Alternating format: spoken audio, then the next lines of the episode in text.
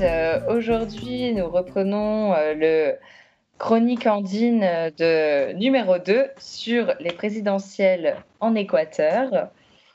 Cette fois-ci, nous aborderons les trois candidats euh, principaux à la présidentielle, même si aujourd'hui, il n'en reste plus que deux pour s'approcher au plus près de, des différents enjeux que rencontre l'Équateur en ce moment.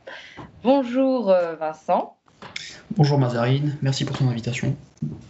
De rien, donc euh, je le rappelle, euh, tu es euh, rédacteur en chef de la section internationale du, journal Le Vent se lève. Et donc tu étais en Équateur jusqu'à, il me semble, jusqu'en février. C'est ça, début février. Alors, je vais commencer par présenter brièvement les, trois candidats. Et puis, euh, nous reviendrons euh, en détail euh, sur, sur chacun. Donc, en premier, nous avons Andrés Arauz, surnommé le coréiste, jeune économiste de, 36 ans. Ensuite, nous avons Guillermo Lasso, donc surnommé le banquier, de 65 ans, d'une branche plutôt conservatrice. Et euh, enfin, le troisième candidat euh, qui euh, talonnait de près monsieur, monsieur Lasso, mais qui finalement n'a pas, pas passé la, la, barre suffisante pour arriver. Enfin, non, simplement, il n'a pas, il a perdu contre monsieur Lasso. Yaku Pérez du parti Pachakutik, donc parti indigène de 51 ans. Donc, euh, tout d'abord, euh, nous allons nous attarder sur euh, Andrés Arauz, qui est arrivé en tête largement dans les sondages. Donc, Vincent, est-ce que tu peux nous parler de lui et pourquoi cette large victoire devant Monsieur Lasso et Monsieur Pérez? Alors, je pense que pour comprendre l'avance que, que, possède Arauz pour le moment, il faut revenir brièvement sur le bilan de Rafael Correa, qui, euh, dont on peut dire qu'il a été, on peut, le juger comme on veut, mais si on le juge d'après les indicateurs socio-économiques, par exemple, il a été plutôt positif pour l'Équateur. Euh, la pauvreté a chuté, les inégalités ont chuté aussi, ce qui était une première dans, un pays très inégalitaire. Euh, le coefficient de Gini, qui mesure les inégalités de revenus entre les 10% les plus riches d'un pays et les 10% les plus pauvres, et qui, qui du coup euh, permet d'estimer cette inégalité dans, dans, un pays entre 0 et 1. 0, hein. euh, il s'agirait d'un pays parfaitement égalitaire et 1 d'un pays parfaitement inégalitaire. Ce coefficient était de 0,54 avant l'arrivée au pouvoir de Corée, et à la fin il était de 0,47, ce qui est une chute assez impressionnante et bien plus importante que dans les autres pays d'Amérique latine. Il y a des indicateurs similaires en termes de réduction de la pauvreté, de la mortalité infantile. Donc c'est un bilan qui est qui a laissé un bon souvenir en tout cas, disons, aux Équatoriens. Oui, on peut aussi, euh, aussi rajouter que entre 2006 et 2012, euh, les dépenses sociales euh, ont doublé. Elles et, ont plus que doublé, oui, oui, absolument. Et avec des augmentations, notamment du SMIC. donc oui, c'est un, un, bilan, un bilan plus que, que positif sur ces années je, te laisse reprendre. non, mais je, crois que tu as tout résumé. Voilà, c'était. Disons qu'il y a eu une élévation du niveau de vie et pour la première fois, l'État qui s'est imposé comme un acteur déterminant de régulation des conflits sociaux et de redistribution des richesses.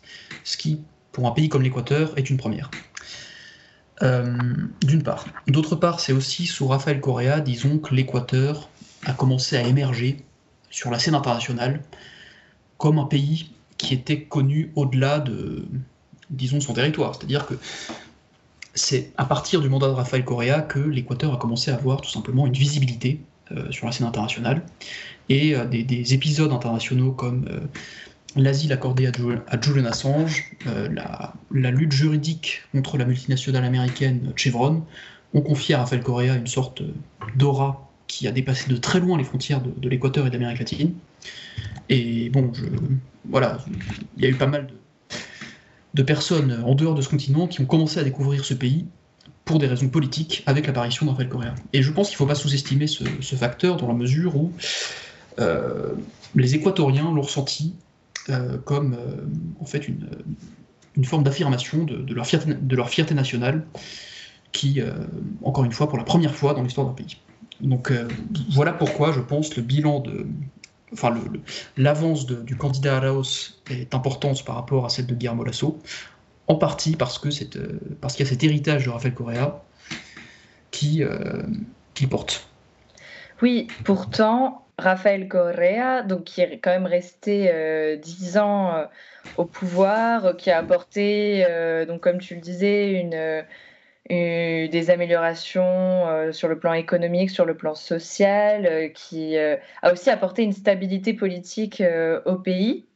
Pourtant, il est actuellement donc condamné par le gouvernement de, de Moreno, donc l'ancien président, pour euh, influence psychique sur euh, les personnes, enfin, notamment pour euh, le scandale Odebrecht. Est-ce que tu penses que finalement cette condamnation a, entaché forcément Rafael Correa et donc aussi le candidat Arauz ou au contraire, les conséquences de cette condamnation restent finalement assez limitées? Oui, je pense que c'est la, seconde partie de la réponse à ta première question, en fait, c'est-à-dire que Araos arrive en tête, néanmoins, au premier tour, il récolte à peu près 33% des voix, ce qui, ne fait pas une majorité, et ce qui est très loin de la majorité. Euh, c'était d'ailleurs une certaine surprise du côté des, des entre guillemets, de voir que Araos n'avait pas non plus décollé par rapport à ce qu'indiquaient les sondages. Et donc, oui, ça indique que les si Rafael Correa reste globalement, populaire, euh, une partie des, accusations juridiques qui sont portées à son encontre ont porté, et qu'il y a une partie des Équatoriens qui souhaitent tourner la page de certains aspects du coréisme. C'est ce qu'indique euh, le score élevé de Yacu Pérez, par exemple. Donc voilà, d'une part, on peut dire que le, bilan positif de Rafael Correa explique que Arao soit arrivé au premier tour largement en tête. D'autre part, euh, c'est un pays qui est extrêmement et de plus en plus clivé, et il est encore difficile de, dégager une majorité, euh, une majorité nette en faveur de. Et donc, euh, Andrés Arauz, donc pour rappeler, 36 euh, ans à peine, économiste, qui était ministre, on, peut appeler ça ministre de la Culture plutôt de la connaissance et du talent humain, donc euh, l'équivalent des ministre de la Culture. Euh, ensuite, directeur euh, de, la Banque centrale de 2009 à 2011. pourquoi lui a, été, se présente ou a été choisi du moins par, par le parti? Alors c'est une très bonne question, dans la mesure où Araos était sur la, scène nationale en tout cas, un quasi inconnu avant d'être intronisé, candidat à l'élection présidentielle. Il a été choisi en grande partie parce qu'il s'agissait d'un des seuls choréistes présents sur le sol équatorien qui ne tombait pas sous le coup d'accusations judiciaires. Euh, tous les anciens leaders choréistes, tous, absolument tous, sont soit en prison, comme l'ancien Premier ministre Glass, soit en exil, comme Rafael Correa lui-même, mais beaucoup, un grand nombre de ses ministres, qui, ne sont pas en Équateur et qui ne peuvent pas participer, ne peuvent pas candidater euh, au titre de président de la République. Il y a d'ailleurs eu de très longues controverses entre le Conseil national électoral équatorien et euh, les candidats euh, coréistes. le Conseil national électoral essayant d'empêcher à plusieurs reprises plusieurs, figures du chorisme de se présenter comme, comme candidat. Et donc c'est finalement Araos qui était présent en Équateur, qui ne tombait pas sous le coup d'accusations judiciaires particulières, qui a pu être, euh, intronisé candidat. Par ailleurs, il s'agit, enfin je, précise juste pour euh, que voilà, pour euh, pas non plus laisser croire qu'il sera un choix totalement par défaut, il s'agit d'un des, militant de très longue date du mouvement de Rafael Correa, quelqu'un qui, qui globalement est apprécié et estimé au sein de son mouvement, mais qui globalement, au-delà de son mouvement, était un parfum inconnu. Donc voilà les, raisons un petit peu. Et je, rappelle aussi qu'il ne s'est pas euh, présenté euh, sous euh, Alianza, Alianza País, mais Lunes, Union por la Esperanza. Voilà, c'est anecdotique, mais toutefois, il ne, il ne, porte pas le nom du, du parti de, de Raphaël Correa. Donc, euh, comme je l'ai évoqué en début d'émission, nous avons le choréiste euh, Andrés mais nous avons aussi l'ex-banquier Guillermo Lasso. Alors, euh, Guillermo Lasso, il n'est pas à sa première tentative. C'est la troisième fois qu'il se présente. Il a 65 ans. c'est l'ancien président du groupe Banco de Guayaquil qui est une banque très importante en Équateur. Et d'ailleurs, il reste un des principaux actionnaires. Sur sa campagne présidentielle, il a profité, disons, de l'appui de, grands médias. Et euh, il a marqué beaucoup l'Équateur, notamment en tant que, gouverneur de la province de, de Guayas sur la, sur la côte euh, équatorienne puis en tant que ministre de l'économie et des finances. Alors Vincent, est-ce que tu peux nous en dire un petit peu plus euh, sur pourquoi euh, Guillermo Lasso est, une personnalité euh, connue en Équateur? Alors oui, comme tu le, comme tu fais remarquer, il a, il a déjà été candidat plusieurs fois contre Rafael Correa et le mouvement coréiste aux élections présidentielles. Et il a un profil politique qui est très marqué, très identifié. C'est un banquier, actionnaire de la Banque de Guayaquil, qui, fait partie vraiment des oligopoles bancaires d'Équateur, qui est une gigantesque institution qui possède plusieurs médias. Euh, et donc il est aujourd'hui encore un des principaux actionnaires. Donc, euh, voilà, c'est loin d'être un, inconnu pour les Équatoriens. Et donc voilà, c'est disons que il fait partie des candidats dont le message politique est relativement constant et, clair, c'est-à-dire que son agenda est néolibéral, quel que soit le, concept qu'on met derrière ce mot, au sens vraiment le plus, le plus pur du terme, c'est-à-dire qu'il propose euh, la réintroduction de, privatisation, de dérégulation du marché du travail, de libéralisation du commerce et des échanges. Euh, c'est un agenda qui porte avec constance depuis euh, maintenant plus de deux décennies et qu'il a brièvement mis en place quand il était ministre en 1999 pendant la grande crise bancaire d'Équateur. Donc, disons qu'il y a relativement peu de pays en Amérique latine où on a une opposition idéologique aussi marquée. Hein. En général, le candidat de gauche est beaucoup plus libéral et le candidat de droite est parfois un peu moins proche des secteurs financiers et porte un agenda néolibéral peut-être un peu moins radical. En Équateur, c'est la raison pour laquelle euh, cette élection clive tant dans un pays traditionnellement dépolitisé, c'est que voilà, il y a un affrontement idéologique, euh, politique extrêmement net. Oui, et notamment, euh, donc tu évoquais en 1999, euh, c'est aussi l'année assez fatale pour, pour la, la, monnaie, la monnaie équatorienne, donc le, le, sucre. Et donc j'en profite pour rappeler qu'aujourd'hui, l'Équateur utilise le dollar américain. Donc ils ont renoncé à leur monnaie nationale qui était le sucre euh, suite à une, euh, crise euh, d'hyperinflation, donc en 99, pour adopter le dollar américain, ce qui a eu un, impact énorme sur la population qui a vu ses, ses économies perdre de la valeur, voire devenir quasi nulles ça a été très traumatisant pour la population. Et à ce moment-là, c'était Guillermo Lasso euh, donc qui, euh, gérait euh, l'économie du pays.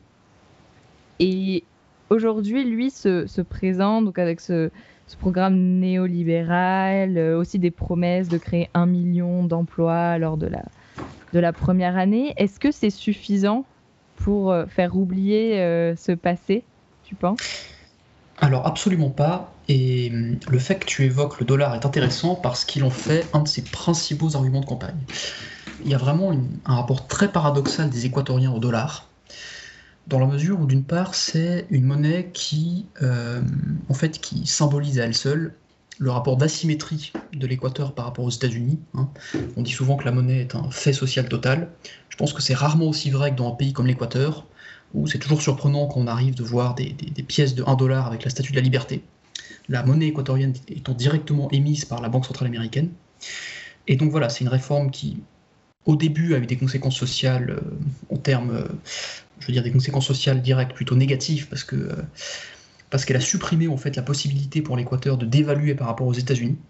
Et donc voilà, enfin, je veux dire, en, plus de la dimension symbolique de cette monnaie, il y a eu des conséquences économiques et sociales globalement négatives, parce que l'Équateur aujourd'hui est dans l'incapacité d'évaluer, de, d'évaluer sa monnaie par rapport à celle des États-Unis. Et depuis 2014, euh, année à partir de, laquelle euh, les prix du cours du pétrole et des matières premières en général ont chuté, ce qui a été très dommageable pour à peu près tous les pays d'Amérique latine, eh bien l'Équateur n'a pas pu dévaluer sa monnaie. C'est-à-dire que les pays environnants, la Colombie, le Pérou, ont dévalué leur monnaie pour euh, garder un petit peu de leur compétitivité malgré la chute du prix des matières premières. Et c'est ce que font d'ordinaire les pays dont le, PIB chute, dont le cours des matières dont ils, sont dépendants chute, ils dévaluent pour que leur monnaie, euh, pour pouvoir préserver leur compétitivité. L'Équateur n'a pas pu dévaluer. Et c'est elle n'a, elle n'a basiquement pas de, de, politique monétaire. C'est dans la mesure où elle n'a pas sa monnaie. Et donc, euh, l'Équateur n'a plus de, politique monétaire. Et, comme euh, tu l'as souligné, c'est, réellement un, enjeu de cette campagne, euh, de cette campagne électorale, puisque euh, Guillermo Lasso entend accompagner cette, cette, dollarisation, tandis qu'avant, Andrés Arauz a, a, du moins laissé penser qu'il était pour une dédollarisation avant de se raviser lors du débat euh, du 21 mars où il disait qu'il était pour une dollarisation euh, accompagnée, il me semble. Donc finalement, qu'est-ce qu'aujourd'hui euh, est en jeu? Qu'est-ce qui qu'est-ce qui est en jeu aujourd'hui sur cette dollarisation de de l'Équateur? Alors paradoxalement, pas grand-chose. Parce qu'effectivement, comme tu le rappelles, Araos, à une époque, a été, comme l'ensemble de la gauche équatorienne, opposé à la dollarisation. Il a même dirigé un observatoire, l'Observatoire de la dollarisation, pour évaluer les conséquences sociales et économiques de la dollarisation sur l'Équateur. Et quand bien même il défend encore aujourd'hui que le passage au dollar a eu des conséquences néfastes, il ne propose pas de l'abandonner. Et d'ailleurs, c'est significatif que Rafael Correa, pendant les dix ans de son mandat, n'ait proposé à aucun moment de sortir du dollar. Euh, la raison est assez simple, c'est-à-dire que euh, les, coréistes craignent qu'une sortie du dollar en fait ne, réduise à néant la valeur de la nouvelle monnaie équatorienne et, euh, en fait ne, voilà, ne, fasse repartir l'Équateur dans un cycle de dévaluation, d'inflation qu'elle a déjà connu par le passé. Donc c'est quelque chose qui est assez caractéristique de la gauche équatorienne et assez paradoxal, c'est-à-dire que la gauche équatorienne est à la fois très attachée à la défense de sa souveraineté, mais ne met pas en question l'appartenance de l'Équateur à la zone dollar, tout simplement parce que le coût d'une sortie serait, en termes purement techniques, considérable. Donc, euh, en fait, pas grand-chose ne se joue. Les deux candidats vont rester, quelle que soit l'issue du scrutin, dans la zone dollar, mais c'est un argument de campagne qui est agité par Guillermo Lasso euh, contre Andrés Arauz et qui porte. Qui porte parce que euh, autre raison pour laquelle les choristes ne sont pas opposés à la dollarisation aujourd'hui, la population y est attachée. Donc euh, voilà, je pense que pas grand-chose ne, se joue de ce point de vue, si ce n'est en termes euh, électoraux. Et comment, comment ça attaché? Alors, c'est-à-dire que, hum, en fait, bon, plusieurs enquêtes d'opinion ont semblé indiquer que la population équatorienne était majoritairement favorable au dollar. Et la raison est assez simple, c'est-à-dire que avant 1999, l'Équateur a souffert d'une crise d'hyperinflation et voilà, les crises d'hyperinflation, comme on en connaît en Amérique latine, c'est-à-dire avec des, centaines de milliers de pourcents d'inflation cumulés en quelques années, ce qui est considérable. Et forcément, l'ancrage au dollar a, réduit à, néant cette inflation, puisque c'était la monnaie américaine. Au prix de conséquences sociales qui, sont, qui, ont été terribles, mais disons, je pense que ça a marqué l'inconscient des Équatoriens, un petit peu comme la, crise bancaire des années 1920 en Allemagne, avec l'image des brouettes de billets, ont a marqué l'inconscient des Allemands. Exactement, euh, et, encore plus euh, en ce moment euh, avec, avec le Venezuela qui, qui n'arrive pas à sortir de, cette crise crise, bon, qui aujourd'hui va bien, bien au-delà de la simple crise monétaire, mais avec cette vague, vague migratoire vénézuélienne, je pense que réellement l'inflation fait très peur en Amérique latine. Et je cite le Venezuela, mais l'Argentine est aussi victime régulière euh, des, hausses de plusieurs zéros euh, sur, la monnaie. Donc euh, c'est vrai que c'est la stabilité en fait, le dollar. Et Absolument. D'où l'attachement qui, qui perdure. Sinon, sur le programme de Guillermo Lasso, il y a aussi une, une, politique euh, contre l'avortement. Euh, et là, euh, une question se pose. Est-ce que les, jeunes enfin, le soutiennent ou, ou préfèrent un choréiste à un, candidat très conservateur sur les, questions sociales telles que l'avortement, mais aussi l'homosexualité, qui a été euh, légalisé seulement euh, en, juin 2019. Donc, encore très, très récent. Euh, alors, je ne sais pas s'il, existe des enquêtes d'opinion sur le rapport des, jeunes équatoriens à l'avortement, mais ce qui est certain, c'est que les, équatoriens, en la matière, sont l'une des populations les plus conservatrices d'Amérique latine, et on ne trouve pas en Équateur, comme, comme au Chili ou en Argentine, des mouvements féministes de masse qui vise à imposer la légalisation de l'avortement. Les mouvements féministes restent assez enclavés et la population dans l'ensemble est plutôt hostile à l'avortement et je, ne sais pas si le, facteur générationnel joue beaucoup. Euh,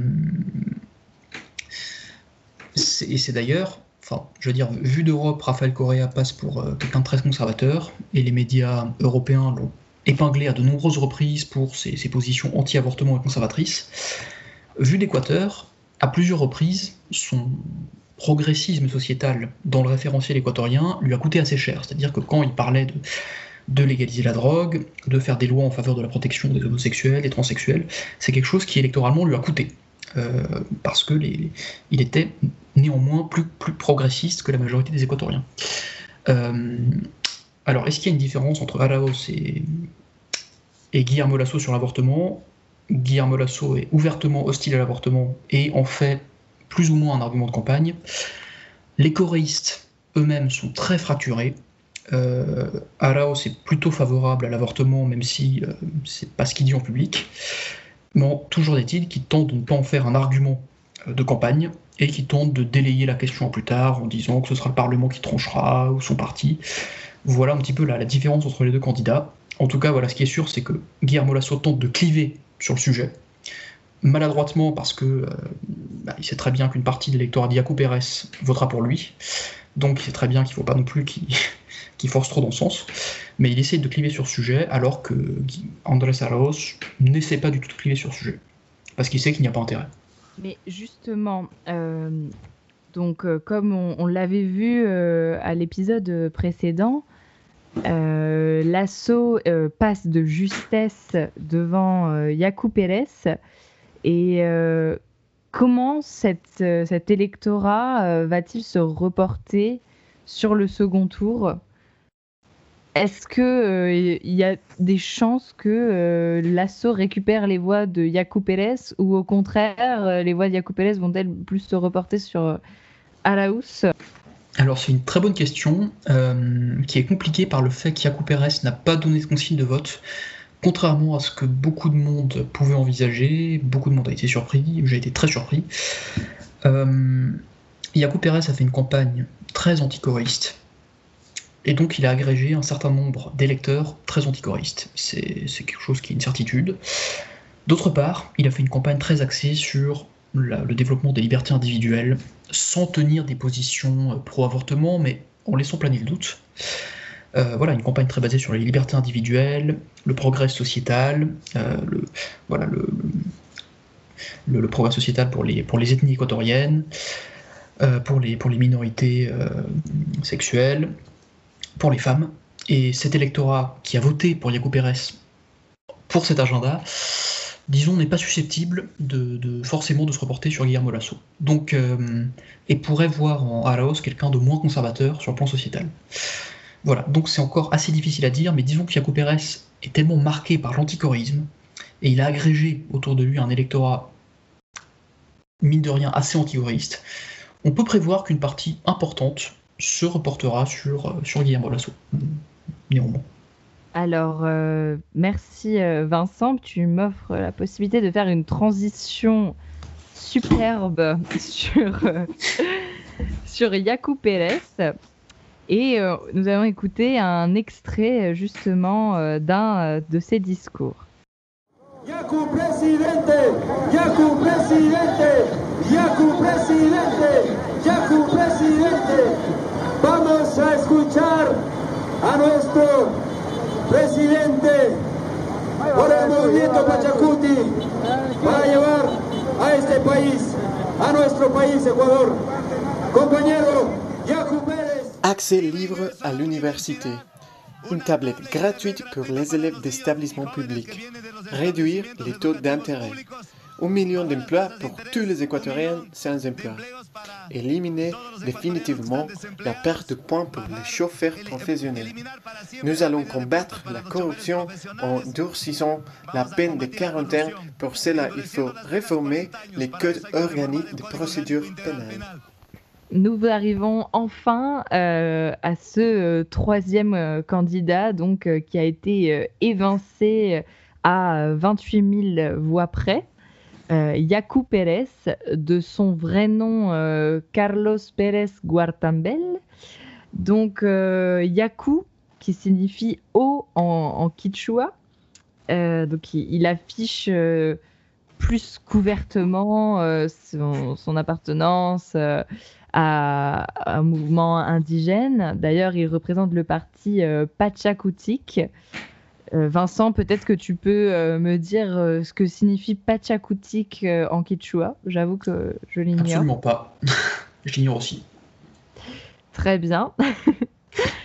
Donc, ce candidat de 51 ans représente l'aile droite du mouvement indigène équatorien. Je précise l'aile droite puisque nous, de nos points de vue euh, occidentaux, on a tendance à, penser que tous les mouvements indigènes euh, appartiennent plutôt à la gauche, avec euh, un, programme très axé sur, l'écologie, sauf qu'en réalité, c'est bien plus subtil que ça. il y a beaucoup de, de euh, au sein même euh, du mouvement euh, indigène local. Est-ce que tu peux nous en dire un peu plus, Vincent? Oui, alors je te rejoins totalement sur le fait qu'on a tendance en Europe à, disons, essentialiser et uniformiser un mouvement indigène qui est très hétéroclite, dans la mesure où il y a alors d'abord 15 ethnies indigènes en Équateur, chaque ethnie étant représentée par diverses tendances politiques, voilà, donc ce qui, ce, qui, un mouvement qui est très clivé, très divisé.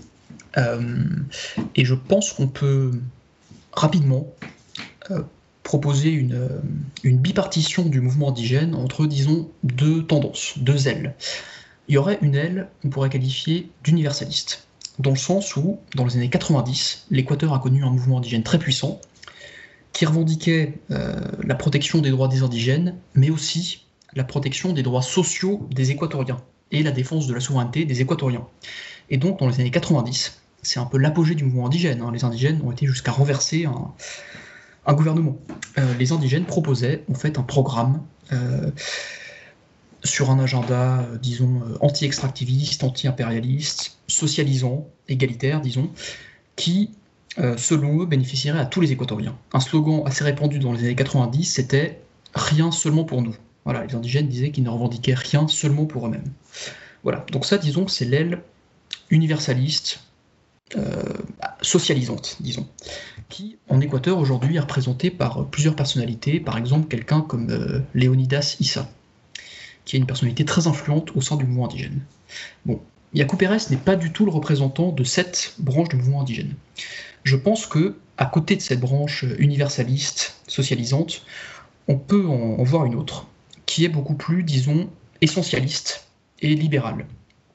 Alors pourquoi essentialiste? Parce qu'elle s'adresse beaucoup plus à la particularité des indigènes, la particularité euh, des revendications, des droits, des identités en Équateur, qui sont multiples, et qui euh, voilà, promeut ouvertement un pays, disons, euh, voilà, c'est un des slogans qui est le plus répété par les coopérés, c'est un pays arc-en-ciel, très divers, et d'autre part libéral, parce que les revendications socialisantes ou révolutionnaires d'une partie du mouvement indigène sont mises sous le tapis, sont parfois évoquées timidement, mais sont mises sous le tapis. Donc voilà, le mouvement indigène est, très clivé, et Yaco Pérez représente donc une tendance voilà, qui, n'a rien à voir avec le premier mouvement indigène des années 90, qui était euh, universaliste et, révolutionnaire, disons. Merci pour, euh, pour euh, cet éclaircissement. Donc lui donc a basé sa campagne sur, sur, sur une image d'une personne indigéniste, écologiste. Il a été gouverneur de l'Asouaï, euh, province euh, du, sud de l'Équateur, euh, très connue d'ailleurs pour son extraction de, pétrole, donc assez paradoxalement. pour le décrire, il arrive en, vélo au meeting, il fait du yoga sur la plage. donc, il, s'inscrit vraiment dans, cette, mouvance de la néo-spiritualité andine. Et donc forcément, euh, la question euh, qui nous vient en tête directement, c'est euh, est-ce qu'il est juste en train de, surfer sur, sur cette vague là, ou est-ce que il y est vraiment fondamentalement les, les, valeurs qu'il prône? Alors oui, je crois que tu as bien résumé la, candidature qu'il essaie d'incarner, c'est-à-dire un style plus jeune, en rupture avec la, vieille classe politique, et en, mettant en avant sa particularité d'indigène, euh, qui s'appelle Yaku, qui signifie haut en quichua, c'est ce qui plaît forcément à, beaucoup de monde, euh, parce qu'il y a un côté un petit peu voilà, novateur euh, par rapport à la classe politique traditionnelle. Alors disons que hum, c'est très compliqué de, de résumer ce qu'incarne et ce que représente Yaku Pérez, dans la mesure où c'est au-delà de ce côté un petit peu, euh, voilà, bon, qui nous paraît à nous assez folklorique, c'est très difficile de voir quoi que ce soit de cohérent et de concret dans le programme économique, politique et géopolitique qu'il propose. Euh, Vous êtes dur, Vincent. un exemple parmi d'autres. D'une part, il s'appelle Yaku, ce qui signifie eau, et il base sa campagne sur la protection des ressources naturelles d'Équateur. D'autre part, il a fait de l'exportation de l'eau un des thèmes clés de sa campagne. Il propose de transformer l'Équateur en un pays exportateur d'eau, ce qui est un agenda euh, ultra extractiviste. On ne pourrait pas imaginer d'agenda plus extractiviste que ça.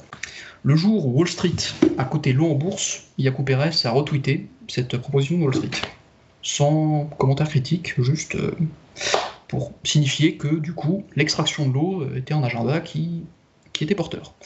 Donc voilà, entre autres contradictions vraiment importante de, son agenda. Donc voilà. Euh, donc sur Yaku, ses, supporters, disons, mettent en avant euh, voilà, le fait qu'il plaît, c'est vrai, à une partie des Équatoriens, donc une partie des indigènes, effectivement, une partie des jeunes, effectivement, plutôt euh, secteur plutôt urbain d'ailleurs, plutôt classe moyenne urbain. Les adversaires de Yaku Pérez mettent en avant le fait qu'il est très lié en fait avec un tas de secteurs, disons, élitaires de l'Équateur et en particulier euh, plusieurs secteurs liés aux États-Unis eux-mêmes. Euh, il faut dire que Yacoub Pérez a soutenu à peu près toutes les manœuvres géopolitiques des États-Unis dans la région. Il a soutenu le coup d'État contre Evo Morales en 2019. Il a soutenu tous les coups d'État que les États-Unis ont intentés dans la région. Donc euh, pardon, pour, Evo Morales, je rappelle donc qu'il est président bolivien qui a été renversé par, par un coup d'État en, en, 2019. Bien entendu, coup d'État appuyé par l'Organisation des États d'Amérique, organisation très américaine, euh, très états-unienne même. Euh, finalement, il s'est avéré que le, coup d'État était infondé, euh, mais Yacoub Pérez a statué contre Evo Morales et donc pro pro le gouvernement de Janine Agnès qui, s'est instauré après. Oui, voilà, absolument. Je te laisse reprendre pour clarifier. Bah, je, pense que tu as bien résumé la situation. Le, coup d'État en Bolivie, dès le début, était assez clair. Il s'agissait d'un coup d'État vraiment élitaire, soutenu par les États-Unis et une fraction extrêmement conservatrice de la Bolivie. Et Yaco Pérez l'a soutenu. Euh, d'autre part, c'est quelqu'un qui s'affiche sans, disons, euh, sans vergogne, ouvertement, avec l'ambassadeur des États-Unis en Équateur. Euh, bon, nous, ça pourrait nous paraître normal en France. En Équateur, disons que c'est pas anodin. Euh, s'afficher avec l'ambassadeur des États-Unis, c'est marqué politiquement. Voilà, c'est choisir un camp géopolitique et refuser, disons, les critiques euh, anti-impérialistes, on pourrait dire, que portent les choristes contre les États-Unis. Donc voilà, il est très difficile de discerner une quelconque cohérence dans l'agenda de Yaco Pérez, qui propose d'une part un agenda anti-extractiviste, qui propose de l'autre de signer dès demain, selon son expression, un traité de libre-échange avec les États-Unis, bon, ce qui pourrait paraître contradictoire, qui propose de sauvegarder l'eau et en même temps de faire de l'Équateur un pays exportateur d'eau, etc. Et qui s'affiche dès qu'il peut avec les États-Unis.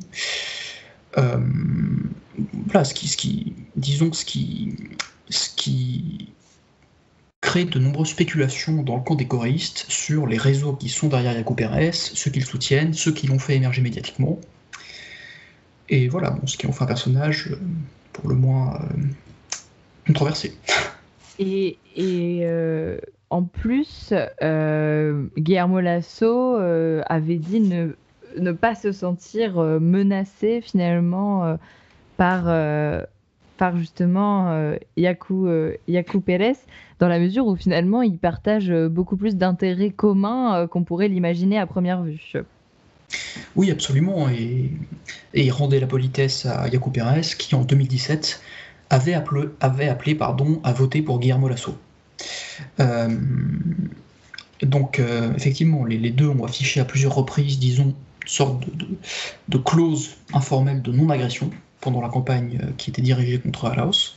Donc maintenant que Yaco Pérez a été éliminé de justesse du second tour, les relations se sont beaucoup tendues, à la surprise de beaucoup d'observateurs, mais les relations entre Guillermo Lasso, donc voilà, bon, banquier néolibéral pro-américain, et Yaco Pérez, bon, voilà, soi-disant euh, écologistes, progressistes, anti-extractivistes, étaient très cordiaux. Il y avait une clause tacite de non-agression entre les deux.